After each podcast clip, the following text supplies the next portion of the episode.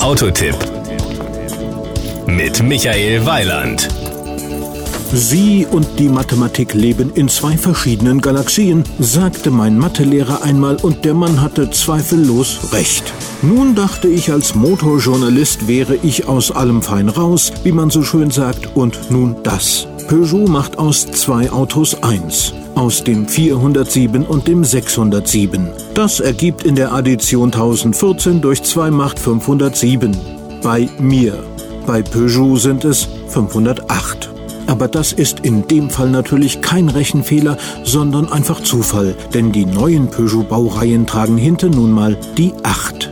Das Outfit. Klare, ausgewogene Designformen prägen den 508, egal ob es die Limousine oder der Kombi ist. Die Frontpartie ist eine Weiterentwicklung des Designcodes der Marke, die vom Konzept KSR1 eingeleitet wurde. Power und Drive. Dass der neue 508 8 Motoren hat, ist nicht auf die Modellbezeichnung zurückzuführen. Aber eine große Auswahl macht ja Sinn.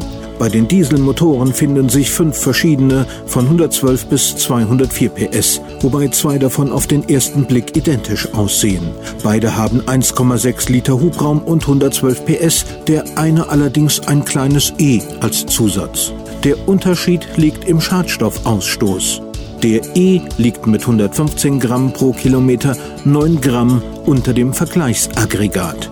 Daneben gibt es noch drei Benziner mit 120 und zweimal 156 PS. Bei letzterem gibt es auch einen unterschiedlichen Schadstoffausstoß. Die Kosten. Ab 23.050 Euro können Sie Eigentümer einer 508 Limousine mit 120 PS und Exzessausstattung werden. Der dazugehörige Kombi kostet 24.100 Euro. Generell gibt es die vier Ausstattungen Access, Active, Allure und GT. Den GT gibt es allerdings nur mit dem stärksten Dieselmotor mit 205 PS.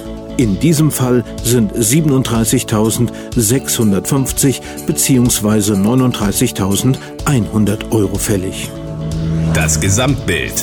Ich denke, es ist eine vernünftige Entscheidung, auf den 607 künftig zu verzichten. Und ich kann mir gut vorstellen, dass der 508 sowieso der bessere 607 ist. Das war ein Beitrag von Michael Weiland.